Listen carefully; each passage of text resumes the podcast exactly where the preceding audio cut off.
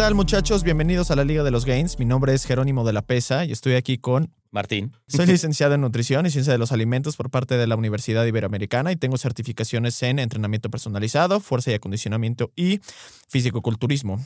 Actualmente tengo una empresa que se dedica a la consultoría de nutrición de todo tipo, desde atletas de alto rendimiento, principiantes y también nutrición eh, clínica. Eh, Martín, ¿tú qué eres? Yo soy biomecánico especializado en rehabilitación neurológica y deportiva. He hecho investigación para diferentes universidades. Actualmente tengo una empresa dedicada a la rehabilitación y al rendimiento. En las clínicas atendemos pacientes de todo tipo, desde rehabilitación pulmonar hasta terapia neurológica. Y pues bueno, bienvenidos a la Liga de los Gains. Bueno. Ya todo el mundo vio tu letra. Güey. Vamos a hablar del core. ¿Del core? Sí, no vamos a hablar ¿De la Tierra? Sí. ¿Viste Viaje al centro de la Tierra? Yo no. ¿Cuál de todas? No sé, ¿viste alguna? ¿Qué tal, eh? ¿Cuál viste? La de The Rock. ¿Hay otra? Mm, sí, hay, hay unas ¿Hay varias que se llaman igual o es la misma temática? No, sí, porque al final del día creo que es un, si no me equivoco, es un cuento. Viaje al centro de la Tierra. ¿De quién? No me acuerdo, güey. No sé. La verdad no ¿Qué sé. dicen? Julio Verne. Brenda, tú, eres la, tú eres la literata. Julio, Julio Verne. Verne. Muy bien. Muy bien. Perfecto, te felicitamos. Entonces, en efecto, eh, sí, sí la vi, pero la de The Rock. Creo que sí vi alguna otra, probablemente una de hace un rato. Buena, la verdad. Eh, ¿Viste la película de El Núcleo? The Core. No. Ah, pues que, ese no es un cuento, güey, pero vela, está, está buena. La verdad se me hizo original. Salió hace como 12 años. La neta está, está buena, güey. Básicamente la premisa es que el core se detuvo, ¿no? Y eso empezó a causar una eh, pues, serie de consecuencias a nivel climático y demás y todo el rollo. ¿Qué quiere decir con se detuvo? ¿Se dejó de hacer fusión? Sup supuestamente está en movimiento Ah, el core. ¿no? Entonces, este, digo, de acuerdo a la película, la verdad es que no he leído mucho al respecto. Este, entonces, no sé si sea geofísica lo que se estudia para eso, pero sí, ¿no? Entonces pasa eso, entonces pues tienen que hacer ellos ahora un viaje al centro de la Tierra para poder detonar ciertas bombas y poder volverlo a, a- a- a mover, basically. Por suerte, para el core al que nos vamos a referir nosotros no se necesita No tanto es desmadre. ese. De hecho, se necesita menos desmadre del que usualmente se usa, ¿De acuerdo? ¿no? Em, Sin embargo, necesita moverse, ¿estás de acuerdo? sí necesita moverse, flexionarse sobre todo. A huevo, va. Em, bueno, entonces vamos a hablar de principalmente el abdomen, pero también lo que se ha referido desde hace mucho tiempo como el core, El core. ¿no? Em, ¿Qué piensas que es el core? ¿O qué es? No, no, no qué piensas que es. Vamos a... ¿qué ¿En qué? Normalmente en la industria se define el core como qué. A ver, No Mo- entremos en tecnicismos. No entremos si en no- tecnicismos, sí. pero yo, yo, yo creo que el, el core es un poquito más de lo que por lo general llegamos a pensar en algún momento que la gente piensa, que a lo que se refieren como core es la parte del abdomen. ¿no? Y algunos, no todos, eso porque lo he escuchado, no piensan tampoco que, no, no piensan que es la zona eh, lumbar, ¿no? Y que tampoco es solamente eso, ¿no? También creo que entra en parte, eh, pues, erectores de la espalda que no solamente van en los lumbares, sino que van un poquito como más arriba. Eh, pudiera entrar también un poquito más como la parte en general del tronco o de tren superior para generar como cierta estabilidad en ciertos ejercicios como los retractores de la escápula, Sí, un poquito como de hombros, serratos. O sea, creo que el core es un poquito más amplio de lo que muchos, este, de lo que muchos piensan o de lo que yo llegué a pensar como en su, en su momento. Entonces, este, básicamente es esa zona del cuerpo estabilizadora para, pues, gran parte como los ejercicios. Sí. Creo que en líneas generales, para no complicarnos la existencia, son los músculos abdominales, eh, los lumbares, puede ser el glúteo si lo quieres poner ahí o no, y los flexores de la cadera. So, es como que con eso estás en líneas generales cubriendo, aunque no son todos los estabilizadores del cuerpo, ni mucho menos, Sí. pero como lo más relevante, sobre todo en lo que la gente se refiere, porque cuando hablan de fortalece tu core, en realidad siempre quieren decir el abdomen, porque Claro. es lo importante. Que no se genera a través de hacer crunches, para empezar, además. Pero no se genera sin hacer crunches tampoco. Entonces no es una ni otra. Porque ese es, ese es, bueno, a ver, vamos a empezar por ahí. Hasta hace unos, ¿qué será? 20 años, el abdomen, porque era como, ok, hay que hacer, era como importantísimo hacer abdominales, ¿no? O sea, como todo el mundo hacía, abdo- hago ab- mil abdominales al día. ¿Por qué mil? No sé, pero es como, quiero cuadritos, hago mil abdominales al día, ¿no? Era como un clásico que escuchabas, veías, eh, alguna variante de abdominales, de lado a lado, inclinadas, levantando las piernas, pero flexionar la columna y hacer un abdominal. Em, de repente empezó a cambiar un poco la dinámica y decir, no, no, no, no, no, no, no, no, no, no. No tienes que flexionar, tienes que estabilizar.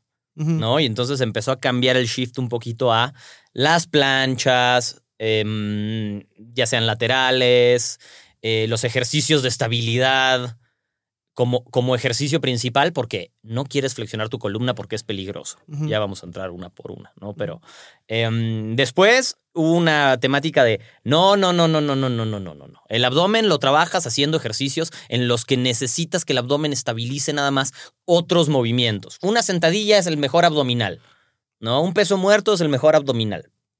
¿Tú creías eso? Yo creía eso, sí, en su momento. Sí caí ahí, la verdad. Em, como que yo entré en ese momento del debate, quizá, y fue como, ok, este es el bueno, ¿no? Tiene sentido. Ajá. Em, y después empezamos como, no, no, no, la rotación es lo más importante. Entonces, rotación y antirrotación. Em, y ahora como que hay un... Jeff Cavalier mundo- decía, no rotes. Y luego decía rota. Exacto. Es difícil. Y luego rota, pero con fake weights. Ah, Jeff Cavalier debería hacer un episodio en particular. Ah. ¿No le aprendiste algo en su momento? Sí, sí, sí, sí. Muy Especialmente cabrón. hace justo. A ver, habían dos sujetos en YouTube que básicamente eran los go-to hace unos 10 o 15 años y eran que ahorita, al parecer, no sé si en algún momento fueron cuates, pero no, y no sé si ahorita son como como archienemigos, ¿no? No creo que así, pero no sé qué tanta Jeff animosidad haya. Y. Ay, se me fue el nombre de este cabrón. ¿Quién, güey? Herman. ah, ¿Cómo se llama? Este güey. Scott Herman. Scott Herman. Scott Herman. Que de hecho Scott Herman fue uno de los que empezó a decir lo de sus fake weights. Sus fake weights de Jeff Cavalier. Entonces, sí, le aprendí mucho como de las cosas como que muy básicas, pero creo que Jeff Cavalier se quedó mucho en un eh, textbook, ya sabes, y no tanto a realmente ver como el funcionamiento en Lo general en distintos ámbitos. Lo que pasa es que, creo. lo que pasa, yo creo, es que, bueno, Jeff Cavalier fue un pionero. La verdad es que pionero, creo que güey. el primero Fue que el- lo hizo bien grande, en grande fue él, sin duda. Sí. El primero que tuvo como un que se tomó en serio esto es Omar Yusuf, honestamente. Empezó su canal mucho antes que Jeff Cavalier. Sé que no tiene el. Dentro de los que nos gusta mucho esto, Sí. creo que todos lo ubican, pero no tiene eh, eh, la exposición que tiene. Athlean la Sí. verdad, porque Athlean debe tener que 10 millones de suscriptores Fácil, o una locura de esas. Fácil. Em, pero sí lleva mucho tiempo haciendo las cosas bien, Omar Yusuf. Em, y después están Jeff Cavalier y Scott Herman. y Scott Herman, que sigue muy presente. Hicieron muy bien como empezar a no decir estupideces en Internet. De acuerdo. Porque eh, no hablemos de hoy en día y en qué ha degenerado, porque también, puta, yo quiero ver a alguien sacando 10 años de contenido dos veces a la semana sin decir estupideces. Sí, está cabrón. Está muy cabrón. No estoy diciendo que esté bien hacerlo y que no hubiera... Nada más, quiero ver quién lo hace, güey. No ma- está cabroncísimo. ¿Qué hablas, güey? ¿No? O sea, ya de qué hablas manteniéndote, si te quieres mantener innovador, que lamentablemente es algo que la gente busca también, ¿no? Em, De puteado 101. Sí, exacto. Y no llevamos 10 años, güey. O sea, no. Em, entonces, es muy difícil, muy difícil. Em, este güey creo que empezó muy bien, te digo, poniendo un poco de ciencia detrás de lo que decía. Em, si no me equivoco, no sé si tiene, no sé si tiene un, si es Doctor of Physical Therapy o tiene un máster en rehabilitación, una de las dos. Jeff Cavalier, no estoy muy seguro cuál. Es, sí es, sí es. Es- Sí, sí es sin duda, pero además sé que. Porque trabajaba para los Mets. O sea, era, era el jefe de rehabilitación de los Mets o algo así, no sé. Em, por eso tanto lo de look like an athlete, ¿no? O sea, y como que puso un poco de ciencia al principio, porque, cabrón, no sé si ustedes recuerdan, no sé si tú recuerdas, encontrabas cada barbaridad en YouTube. Sí.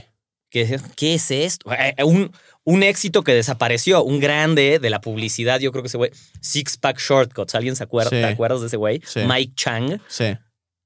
Ese güey tenía millones de suscriptores cuando tener millones de suscriptores no era algo normal en Claro. YouTube, porque tenía esa publicidad, no se acuerdan, un güey asiático muy mamado que mm, de repente salía como, haz esto y salía con panza y luego salía mamadísimo y, y, y bueno, Sí, muy catchy, güey. un, claro, un personaje, ¿no? sí. El güey, un personaje. Y, y dentro de lo que cabe, ese güey no era el que peores cosas decía. Había cosas mucho peores, Peores. dando vueltas por ahí. ¿no? Em, entonces, claro, hoy en día hay una industria de gente espectacularmente producida, que además tienen un conocimiento de primera categoría, ¿no? Creo que casi todos los máximos exponentes del fitness tienen de una forma u otra algún canal de eh, exposición en Internet, ¿no? Entonces, sí, poder escuchar a Mike Israetel está espectacular, a. Brett Contreras, ¿no? O sea, y, y, mm, al mismo, en su momento fue Stuart McGill, ¿te acuerdas de él? Sí. El- que ahora, ahora está muy, mucha gente está muy peleada con él. Claro, pues a ver, gran parte de lo que vamos a hablar va en relación a lo que güey en algún momento dijo, Decía. hizo el estudio de las Correcto. 3000 abdominales con un cerdo. Correcto. Entonces, Stuart McGill, experto en biomecánica, creo que hizo mucho por el campo, hace muy buena investigación. Las críticas son que hace muy buena investigación, pero sobre, pero sobre cosas que no tienen sentido. O sea. Em, pero bueno, era también un gold standard de la industria que hoy ha cambiado, como Claro. suelen cambiar esas cosas. de acuerdo. Em, pero bueno, ya nos ya no estamos hablando del tema, pero ya que estábamos, como que Jeff Cavalier fue muy pionero en poner un poco de orden en lo que decía y que tuviera un poco de sentido. Que hoy en día se ha ido a cualquier lado, puede ser. Que yo aprendí cosas de él, sin duda. Eh, sin duda aprendí cosas de él. Sería una mentira decir que no. Em, y bueno, mucha gente en todas estas tendencias, por el interés de la gente, tanto hombres como mujeres, sobre tener un abdomen plano, bonito, marcado, pues hay que dar vueltas sobre el core, ¿no? Antes era el abdomen, ahora es el core, después, ahora otra vez solo es el abdomen, ahora ya, como que siempre va cambiando el término, pero hablemos un poquito en líneas generales. Lo que más le importa a la gente no es cómo puedo hacer que mi columna esté sana cuando tengo 80, sino cómo tengo cuadritos. De acuerdo. La neta. O De sea, no. lo- ¿No? De acuerdo, sí. Ah, em, y mm, pues ha habido como muchas tendencias sobre eso. Es algo a lo que a la gente le importa un montón. Visualmente llama mucho la atención. Es considerado un símbolo.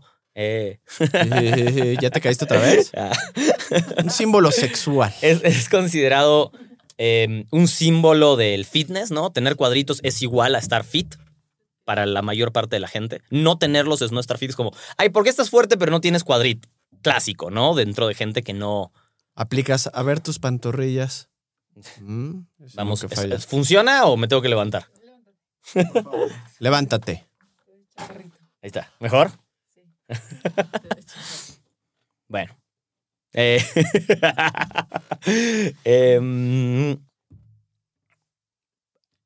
¿Cuáles son los principios de entrenamiento en el abdomen para lograr cuadritos? Empecemos por ahí. Para lograr cuadritos, Ah, es que exacto, porque esa es la primera pregunta que se hace la gente. Entonces, ahí hay dos...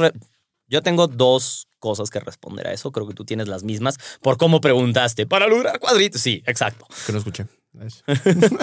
Para... Uno, ya creo que ya es más sabido que antes, como que ya está más claro, que es la alimentación, para que se vea. Y dos, que tus cuadritos son como chingados son. O sea, la forma de tu abdomen, la separación de tu pared abdominal es prácticamente imposible de cambiar. Entonces, podrás tener muy poca grasa y que tus cuadritos no se vean como tú quieres que se vean, porque no tienen esa forma. Em, eso no significa que no los puedes trabajar, que no pueden crecer los músculos del abdomen, pero pensar que por hacer más o menos abdominales vas a tener cuatro, seis u ocho cuadritos, o las entradas de abajo, o los oblicuos marcados, o lo que tú quieras relacionado al abdomen, Simetría. o, o que vas a estar menos ancho. Que hasta cierto punto puede ser si estás haciendo algunos ejercicios que requieren como un poco más de distensión abdominal. Y, pero bueno, ahora vamos para allá. Em, creo que esos son los dos factores. Tienes que tener poca grasa para que se vean y um, se van a ver mayoritariamente como tu genética dicte, no como tú quieras que se vean. Es cierto, yo he visto videos, hay gente que tiene muy buen control abdominal y al tener mucho músculo en el abdomen y muy poca grasa, y me refiero entonces a fisicoculturistas específicamente, em, que pueden como mover un poco su abdomen para que agarre formas diferentes, sí, eh, pero no es la norma para nada. ¿no? De acuerdo. Em, entonces, sobre la primera parte, pues hacer abdominales no te va a quemar grasa del abdomen.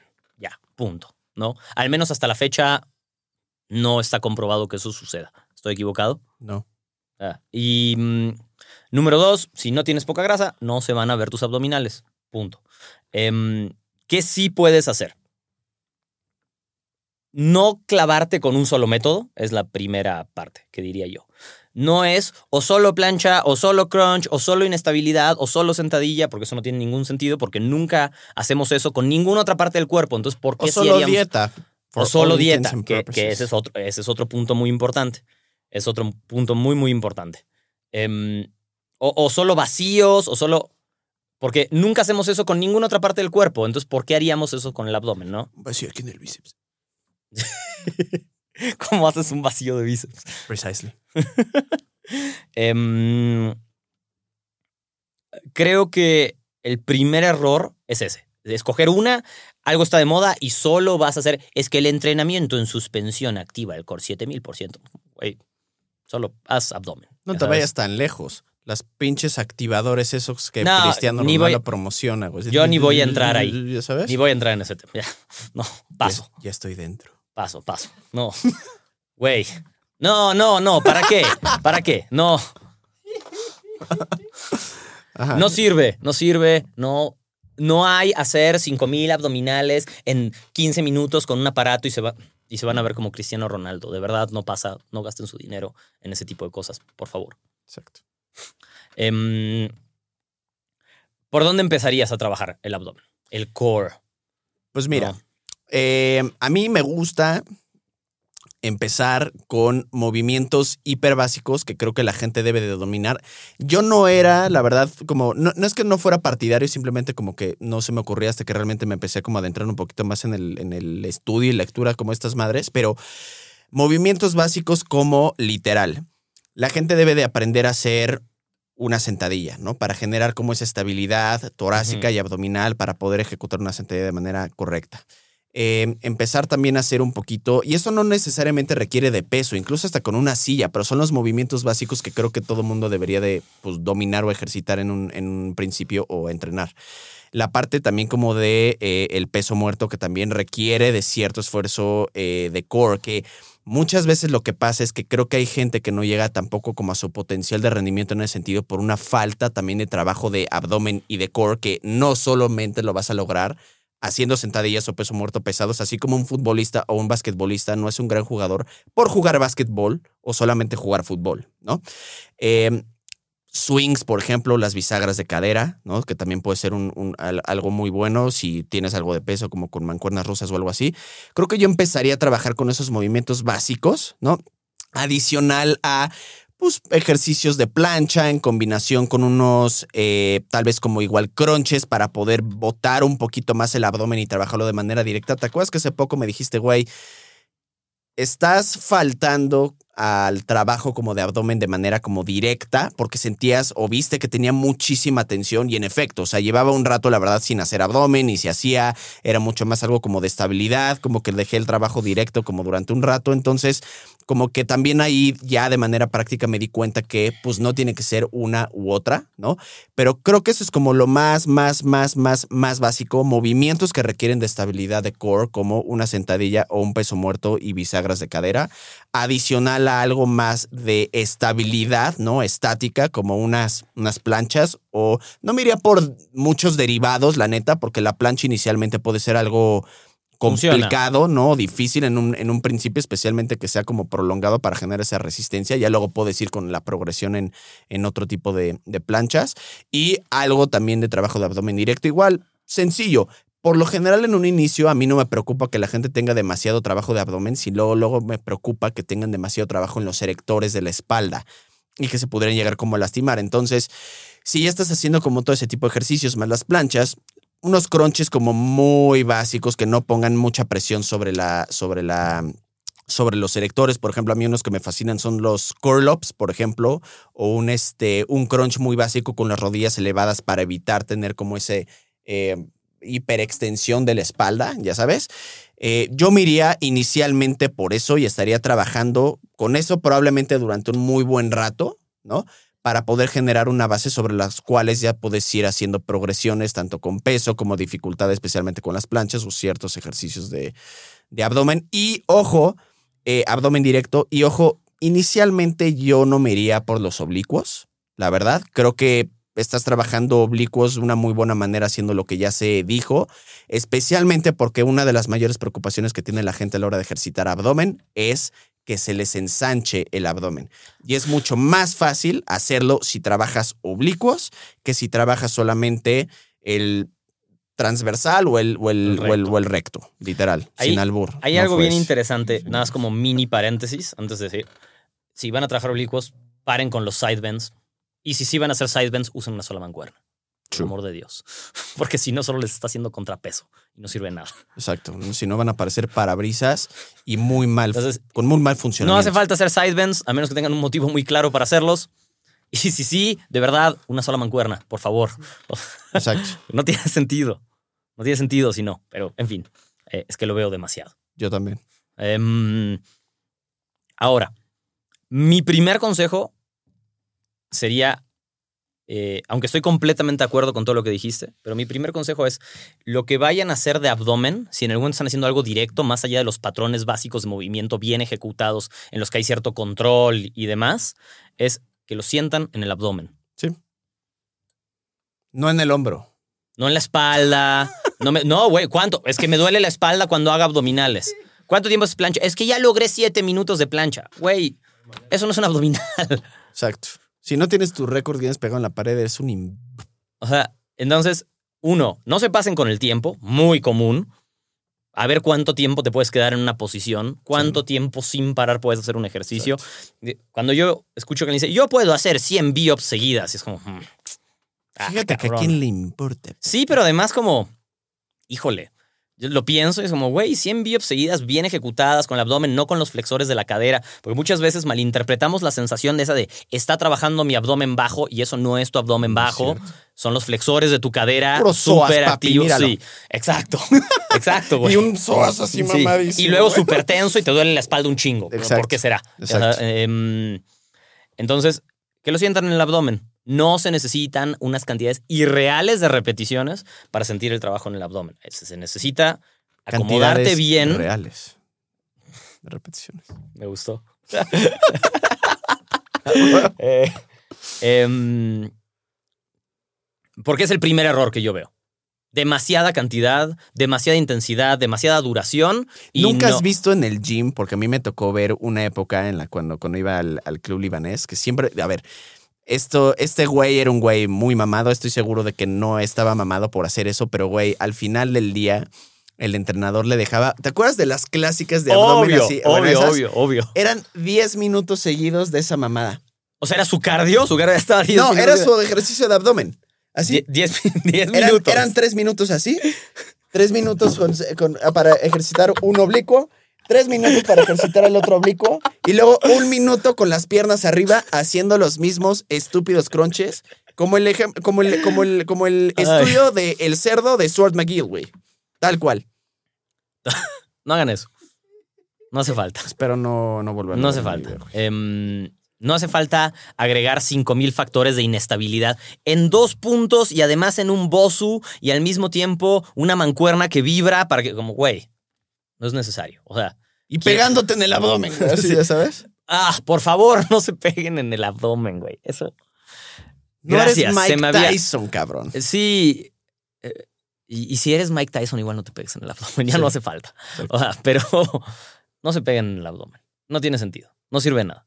Solo te vas a lastimar. O sea, Literal. no sirve nada, no sirve nada. Si me, si me dices que te dedicas a pelear, que tu hobby es pelear, bueno, tal vez te va a enseñar a mantener la posición mientras te pegan. Vamos a, ok, ¿no? Por algo es un, es un básico de las artes marciales o del Sí. combate. Fuera de eso, no te pegues en el abdomen. No hace falta. Yo lo hice ya lo sé, se siente chido, crees que eres rudo, no eres rudo, no te pegues en el abdomen. Eres un idiota. Eres un Es más, eres el güey que va con Es el equivalente a hacer boxeo de sombras entre tus sets, pero no boxeas. De acuerdo, Como, güey, de acuerdo. ¿para qué? Innecesario. ¿Has visto el video del cabrón en que está en una elíptica y con una katana, güey? No, cállate, güey, ¿de qué estás hablando? ¿No has Por visto eso? No, güey. No, güey, ¿tú lo has visto? No, mames, se los voy a enseñar. Entonces está así en, el- en la elíptica y de repente una katana así, güey. Pero literal, güey. ¿Y luego va, hace con y luego ella? va corriendo en la caminadora, güey, y está Con- así. con eso aquí. Así, güey, ya sabes.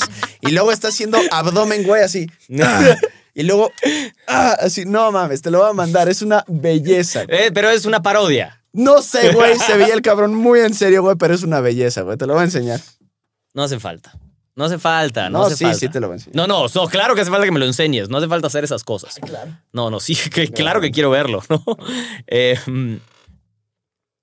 en fin, no hay que complicarse la existencia para empezar. Que hay cosas de abdomen específicas a una disciplina, seguro. Y que tienen sentido, seguro. ¿No? Sí, no, Ah. sí. Sí.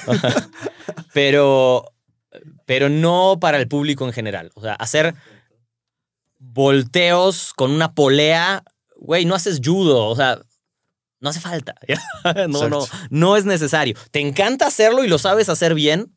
Bueno, pero si no, no, no es necesario. No. Em, ¿Qué sí hacer? ¿Qué consideraría yo importante hacer? Una vez que tienes algún movimiento en el que tú trabajes que haya decir, abdomen.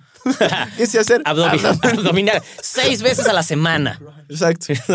Y el, u- y el último día es, es puro hollow body. Dos minutos de hollow. Bueno, ese es un gran ejercicio. Aprendan a hacer un hollow body. Aprendan. Ese es, ese es un excelente ejercicio. Parece muy fácil de hacer y de nuevo, No bien es. hecho, es extremadamente Sí. difícil y muy retador para el abdomen de una manera funcional. Em, ¿Qué hacer? Para mí es, trabajen en su espalda baja de manera directa. No, no pasa nada. Unas hiperextensiones. Sí, silla romana. Silla romana. No, silla romana, supermanes, sobre todo. Em, trabajen en su flexión de columna de manera directa. Alguna versión de abdominal, una abdominal inclinada, quizá colgados, ¿no? Unos levantamientos de pierna, unas L's, alguna de esas cosas. Trabajen algún movimiento de rotación. Uno, Russian Twist, sobre todo con polea, pal of press, rotación y antirrotación. Ya si vamos a hacer eso, hay que hacer las dos. Las dos valen la pena, ¿no? Em, porque ahora también se claro como que todo es asistir, ¿no? La resistencia. Entonces es la antirrotación, no solo la rotación. Como, güey, ¿por qué no trabajarías la rotación si vas a trabajar la antirrotación? Exacto. Si han visto un pal of press, me refiero a un movimiento en el que tú tienes que eh, alejar una polea del rack, por decirlo de alguna manera, y mantener una sola línea mientras la, el peso te quiere hacer girar hacia un lado. y es un los- movimiento básico. Es como, Sí, ¿Por qué no rotarías? Exacto, ¿por qué no voy, a rotarías? agarrar, voy a agarrar mi vaso así, ya sabes, sin rotar. Es como de, güey, agarra tu Correcto. vaso, Y ejercita. si quieren hipertrofiar algún músculo, hacer que crezca más, entonces hay que tratarlo con principios similares a como tratas otros grupos musculares. Hacer 500 repeticiones siempre no lo va a hipertrofiar. Hacer un máximo de una repetición quizá tampoco es lo correcto para el abdomen. Pero sí poner peso. ¿Por qué no poner peso si quieres que crezcan esos músculos, no? Y al final del día, si tienes estás empezando a tener una cantidad de masa muscular significativa en alguna parte de tu cuerpo, querrías emparejar las otras para que no tengas un problema De también. acuerdo. ¿No? No, y además también sabes que la ventaja de tener un abdomen con un poquito más de masa muscular y que estén un poquito más, entre comillas, botados los, los cuadrillos, también va a causar que en una ganancia de grasa, en un surplus, Se vean un poquito más. se vean un poquito más y cuando estás rayado, Se vean un montón. se ven cabrones. O sea, en lugar de que nada más tengas como una pared así marcada como si eh, nada más no hubieras comido en un chingo de tiempo, ya sabes, realmente se pueden llegar a ver Sí pueden chingón. crecer. Quien crea que no crecen los músculos del abdomen está equivocado. Sí pueden crecer. Luego viene la parte esta de, mm, de la distensión, ¿no? Es que no me quiero poner ancho. Eso, creo que una gran parte de eso es gente que tiene fuerza, pero por un motivo u otro no ha logrado tener como cierto control de su pared abdominal. Y entonces por eso está más distendido, porque cuando, cuando haces ejercicios que involucran poner mucho peso alrededor de tu cuerpo, lo que haces realmente cuando es, es expandir hacia afuera para generar soporte. Entonces, si siempre estás haciendo eso y Jamás lo luego no expandan hacia adentro. Ah, sí, lo siento. Pero bueno, tienes que expandir, ¿no? Para generar un poquito más de soporte en 360 grados, digamos. Y eso hace que, pues, el control muscular esté un poco, Más o neuromuscular, eh, exacto, pero además va a hacer que te se vea botado, entre comillas. Muchas veces trabajar el opuesto, aunque sea solo el famoso trabajo de vacío a la antigüita, y trabajar el transverso abdominal puede ser suficiente como para que no te estás chupando, no estás perdiendo grasa, solamente hay un poco más de control en esas posiciones y se mantiene adentro, entre comillas. Exacto. Eh, creo que sí es un tema ese control, porque a veces, claro, cuanto más estás empezando a meter peso y peso y peso y peso, pues bueno, el trabajo en automático va a tratar de tu abdomen de expandir para mantener tu columna rígida. claro. de Es lo que tiene que hacer, Sí. ¿no? Entonces, si no quieres que se vea así, pues también tienes que trabajar un poquito hacia el otro lado. No es tanto, es una cuestión de cuánto se hipertrofió ese músculo que ya está tan grande que parece que tienes panza. Ujú. Eso es muy raro. No, no, Sí. no eres el hombre más fuerte del mundo, ¿no? Claro. O sea, como para que eso suceda. Sí, ni un Quizá pueden- bodybuilder de realmente Mister Olimpia, güey. Correcto. Que pues, siempre ha sido, bueno, en los últimos 10, 15 años Bueno, ha sido pero, un pedo. Claro, pero ve a Chris Bumstead en el class, que igual está más mamado que toda la, que la tierra entera. Claro. Igual no tiene eso, ya sabes. Claro, claro. O sea, porque trabaja un montón en ese control específicamente. Em, lo que a veces puede crecer que a la gente no le gusta cómo se ve, ya que lo estamos hablando, son un poco la, los- la parte baja de los oblicuos, que sí, sobre todo pasa mucho en atletas, eh, en deportistas, por cómo se usan esos músculos, Sí. que parece que se botan, entre comillas, ¿no? Y dicen, ay, es que tienes gordito y no es gordito y es músculo y si no te gusta cómo se ve, pues ni pedo, ¿no? O sea, ahí está tu músculo, lo necesitabas para algo, si no, no estaría ahí.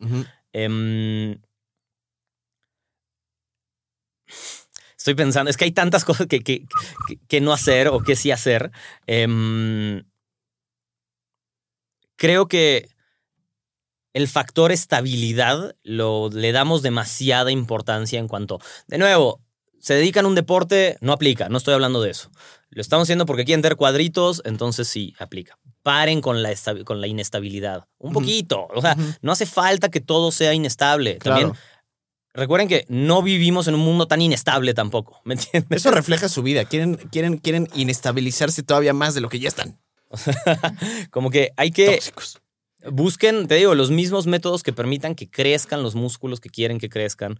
Em, porque la gente habla mucho de función y función y función y función, pero a nadie le importa la función, quiere tener cuadritos, no quiere tener Claro, función, la neta. exacto, de Em, entonces, pues trátenlo como algo estético y no como función. Ujú. Eh, más allá de si valdría la pena en general trabajar todos esos grupos musculares, que sí se tienen que activar de formas un poquito diferente cada uno, por qué rol tienen que cumplir, ¿no? Em, ¿Tú qué dices? ¿Trabajar el abdomen todos los días, sí o no? Definitivamente creo que no need, a menos de que seas un cabrón que por su mismo entrenamiento necesite como cierta fuerza, pero realmente fuera de eso, o sea, por ejemplo, un, un este, un lanzador de, de, de- de bala, de cañón, probablemente dentro de su entrenamiento sí entrena diario abdomen de cierta manera, no que haga crunches todo el tiempo ni nada, pero pues porque probablemente su disciplina lo, lo, lo requiere así. ah, pero ahí sí estamos sabes. hablando de función. Claro, función específica, de acuerdo, además. De acuerdo, pero es que el problema es que creo que luego mucha gente quiere entrenar como uno, aunque en la vida vaya a ejecutar realmente como todos los principios que esté entrenando, eh, pues ya en la práctica una competencia. Creo que mucha gente aplica eso. Digo, no es que esté mal si a ustedes les incentiva a tener un tipo de entrenamiento como para parecer, órale va.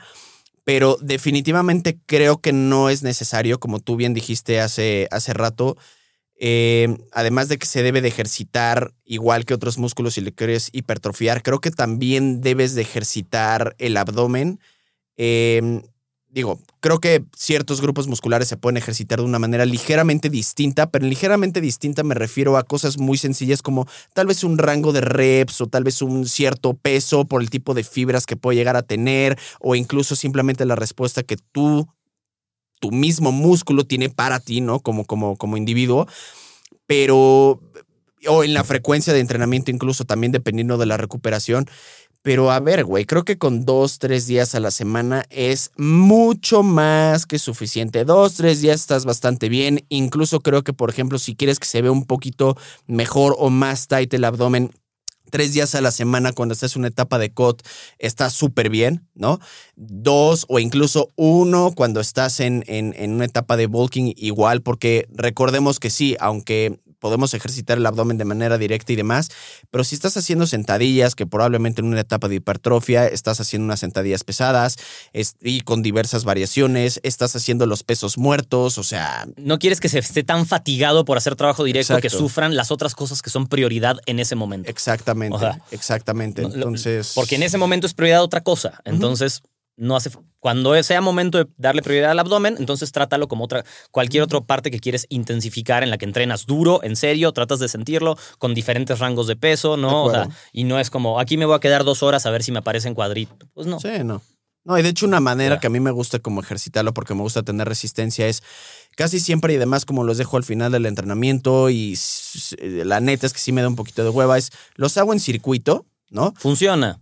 Son tres ejercicios máximo. Por lo general es uno de uno o dos, dependiendo del día, pero uno o dos de pues, levantamiento de, piernas, ¿no? Em, ojo, igual sin estar utilizando los flexores de la cadera, muy importante.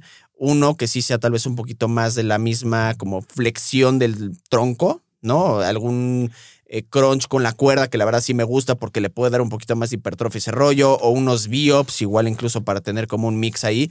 Y sí uno de, de estabilidad, pero incluso el de estabilidad a veces puede ser estático, como una variación de plancha, ¿no? O puede ser un hollow body también. Pero a mí me fascinan, por ejemplo, los de estabilidad, que son colgado, que haces como un around the world, o, también requiere de mucha estabilidad si haces levantamientos de pierna estando colgado, o incluso también en el suelo, sosteniendo una, una, una barra olímpica y haciendo los mismos levantamientos. Los windshield wipers. Exacto. Creo que puedes también tener como mucho mix, afortunadamente, con una flexión y estabilidad. Siempre y cuando lo sientas en el abdomen cuando estás haciendo el movimiento. me duele la espalda, no lo estás haciendo bien. Haz otro movimiento, haz uno que sí sientas y luego progresa, porque empezar a, cuantos más, ya estás colgado y además es estabilidad y además es flexión, bueno, necesitas ya tener mucho más control para que ese ejercicio sea efectivo y que no estés haciendo cualquier cosa con el peso de tu cuerpo para balancearte. Está súper si lo puedes hacer. Si no, busca la versión en la que sí sientas tu abdomen trabajando. Y no tienes que hacer 40 repeticiones, que creo que mucha gente seguía por eso. Es como, puta, es que pude hacer 12. Ok, ¿cuántos curls haces? 12. Está bien. Entonces, ¿por qué el abdomen tiene que ser de 400, güey? Ya sabes. Y además, está bien, lograste sentirlo y trabájalo un poco más lento y que todo, ah, busca lograr esa contracción máxima, no te preocupes si se flexiona tu columna, porque luego ves como que la gente, alguien, no sé, por algún motivo quieren hacer como una abdominal con la espalda súper recta y dices que esto está súper difícil. es como, claro que está súper difícil, estás en una posición mecánica muy poco ventajosa en la que el abdomen casi no está trabajando y te estás dando en la madre en los flexores de cadera cada pinche repetición. Por eso está difícil. Sí. busca sentir. Yo agregaría como ejercicio, sí, algún ejercicio de, voy a decir, vacío, o sea, de transverso abdominal, porque creo que no lo trabajamos, es importante, es un músculo que está presente y que puede ayudar a lo que mucha gente considera tener un abdomen bonito, ¿no? Sí, ya sé. Pero bueno, em, ¿por qué? Porque va a ayudar a mantener esa tensión y ese control muscular hacia adentro, entre comillas. Y otra cosa con la parte del abdomen bonito que aquí es donde creo que muchos no conocen realmente su potencial de cómo está su abdomen o si tienen realmente un abdomen muy cuadrado, no tan cuadrado, y eso se ve cuando tienen un porcentaje de grasa bajo. Bajo. Y nunca están tan bajos como creen que están. nunca están tan bajos como creen que están. Yo, por ejemplo, cuando estoy en una etapa de bulking, juraría que no mames, que no tengo cintura y que la chingada. Y cuando estoy en una etapa de déficit, no mames, se, ve, exacto, y sí se ve una cintura, ya sabes, sí se ve la, obviamente la definición muscular y demás. Entonces, si no llegan a ese punto, realmente no conocen su abdomen basically, realmente cómo está. Yo creo que, anecdóticamente hablando, pero si para que se te vean los cuadritos tienes que estar en un solo espejo, la luz te pega arriba, no, o sea, tienes una luz que va de arriba y no está, o sea, y tú te mueves de cierta forma y ahí aparecen, no tienes 10% de grasa. Exacto. O sea, vaya que no, Solo estás jugando con la luz para que aparezcan tus músculos. Súper, todos lo hacemos. Solamente eso no significa que estás tan eh, lean como crees que estás. Exacto. ¿No? Si estás extremadamente lean, o sea, abajo de 10% de grasa corporal, créeme que se ven, estés haciendo lo que estés haciendo. O la gente que dice, no, es que no se me ven los cohetes porque estoy reteniendo líquidos. Mm. No, bro, tienes grasa. Sí. Porque una cosa, además se te pueden ver y estar distendido. Eso es otro, eso es otro tema. Exacto. Y entonces se van a ver y se va a ver botado porque tu estómago está distendido. O sea, sí, tu abdomen está distendido y porque retención de gases, por, por una multitud de problemas. Inflamación, ¿no? O sea, pero. Mm, igual se van a ver, solo va a parecer que hay algo extraño ahí. Exacto. Em, no me... eh, bueno, va a ser un poco...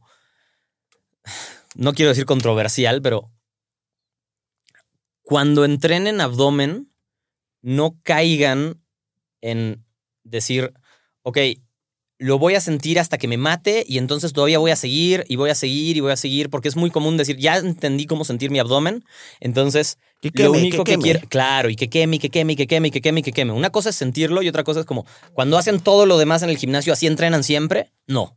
Entonces no entrenen todo el abdomen así, siempre, todo el tiempo, porque tampoco es útil. No es un, no, su abdomen no es una antorcha que está quemando la grasa conforme se va contrayendo y se va moviendo. O sea, no funciona así, porque así es como la gente se aferra tanto a hacer abdomen. Porque cree que están quemando directamente la grasa. Ojalá. Otra cosa que creo que vale la pena es entender un poco cómo se debe mover su pelvis y su cadera para hacer abdominales, dependiendo qué abdominales estén haciendo, qué abdominales o si planchas o como lo quieran llamar, qué trabajo de core están haciendo. La posición de la cadera hace toda la diferencia. Toda la diferencia, entender si debe rotar hacia adelante, si debe rotar hacia atrás. Y eso va a variar dependiendo si están haciendo extensión, flexión, rotación. Y eso los va a ayudar a sentir un montón lo que están haciendo bien, sin tantas repeticiones, sin tener que fatigarse tanto, sin que les duela la espalda. Pero hay que darse tiempo de entender en qué posición debe estar la cadera para hacer el movimiento. Incluso para ¿No? que haya una buena contracción, porque luego si elevas las piernas de manera muy estricta, pero justo no rotas la cadera, no hay esa realmente como flexión tampoco. Correcto, hasta el final de la. co- Exacto. Correcto, correcto.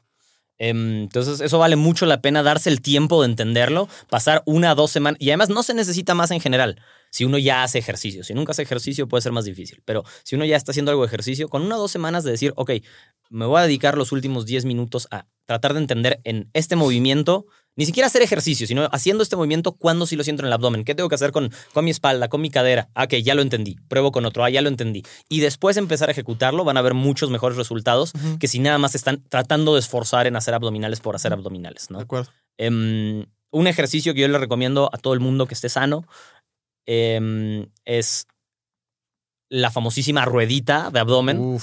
Funciona espectacularmente Es bien. No necesitas una ruedita si no tienes una ruedita. Es muy fácil, puedes agarrar un- una barra, ponerle peso. De hecho, a mí me gusta más esa versión porque más igual. trabajas más la espalda cuando lo empiezas a cargar en serio. Em, la ruedita tiene la ventaja que lo puedes empezar a hacer parado, que es un ejercicio extremadamente difícil. Sí. De pie a completamente extendido y de regreso a hacerlo Sí. de pie, bien hecho, no es nada sencillo. Conozco poca gente, la verdad. Em, pero lo puedes empezar con las rodillas. Si no tienes ninguna de esas cosas, no importa, puedes ponerte en la misma posición y lentamente ir caminando las manos hacia adelante o los pies hacia atrás para lograr un efecto similar. Ujú. Pero ese ejercicio va a trabajar rotación, estabilidad, flexi- extensión, o sea, vas a trabajar todas las cosas. Es tan bueno o tan básico, yo pensaría, como decir hacer una sentadilla, ¿no? Los cerratos o hacer un press. Sí, trabajar ahí. Sí, va de la mano de lo que tú decías, ¿no? O sea, que ahí eh, están los cerratos, está la espalda, vas a trabajar el core completito porque tienes que tener una coordinación neuromuscular en cómo vas activando los músculos para hacerlo bien. hombro, sí. Em, agréguenlo, nadie pierde nada, al revés, les va a dar mucho en todos los sentidos. Es un buen ejercicio de, te diría que es casi un ejercicio de cuerpo completo, ¿no? Sí. Que vale la pena tener en tu, que vale la pena tener en tu repertorio. De acuerdo. Em, ok, ¿qué más? ¿Qué más nos falta sobre el core? Y bueno, al final del día, acuérdense que creo que esta es una parte muy importante en la cual ustedes definitivamente no van a ver absolutamente nada si no están en dicho déficit calórico para que eso se vea. Acuérdense que sus cuadritos ya están. El cuadro ya está, ahí está, ahí está, nada más que no se ve así como no ven la- el, el, el Las bíceps bien del marcado, pectoral, o o, sea, las no. estrías del pectoral o el tríceps si es- tienen grasa que esté cubriendo ese grupo muscular que cause que no se esté viendo. Entonces, si realmente quieren que se acabe viendo ese abdomen que tanto desean, tienen que llegar a un porcentaje de grasa eh, relativamente bajo para que se vean. Y eh, una vez más, si están haciendo abdomen de manera directa y causan cierta hipertrofia, pues se va a poder ver en un porcentaje de grasa ligeramente más alto. Pero hacer más abdomen y ojo, hacer más cardio, no, y comer ciertos alimentos o evitar ciertos alimentos Sí, no lo- no va a causar que el abdomen se vea más o menos. Luego escucho mucho, eh, por ejemplo, la panza chelera. Es como, no, güey, no es panza chelera. Es la panza. Es la panza y esa panza lo hubieras generado igual si hubieras tragado esas calorías extra en gancitos. Y tampoco son las papas, o sea, es un, es un todo a fin de cuentas porque o no estás haciendo el ejercicio ni la dieta para tener el déficit calórico para llegar a ese punto. Entonces, no, no, va, no, Correcto. va, no va por ahí. Correcto. Eh, de nuevo, la distensión abdominal es otro tema que se debería tratar como un tema separado completamente, eh, pero no tiene que ver con la grasa. Es De acuerdo. eh, como último para mí es no piensen que por hacer abdomen, porque luego ven a gente que dice como es que tiene cuadritos pero para afuera, tiene panza de cuadritos. Y en general están pensando en algún tipo de fisicoculturista o algo así. Cuando pasa eso, hay de dos. O es un fisicoculturista, y ahora entramos en rápidamente por qué pasa, o es alguien que de nuevo tiene un problema de distensión abdominal. No, no es porque hizo demasiado, no hizo tantas abdominales que se le botó. Es que tiene un problema de distensión abdominal y está fit o está lean y entonces se ve así y no puede hacer quizá mucho al respecto. Ujú. Pero en general, los fisicoculturistas no es porque se pasan con el ejercicio. Es porque se pasan con otro tipo de cosas que generan esa distensión en el abdomen. claro. No son las abdominales los que generan el bubble gut, el, Sí. el- el- el- no. Sí. No son las abdominales, entonces no se preocupen. No va a pasar por hacer muchas abdominales que se les va a botar la panza de los cuadritos. No es por eso que sucede. De acuerdo. De acuerdo. Señores, core.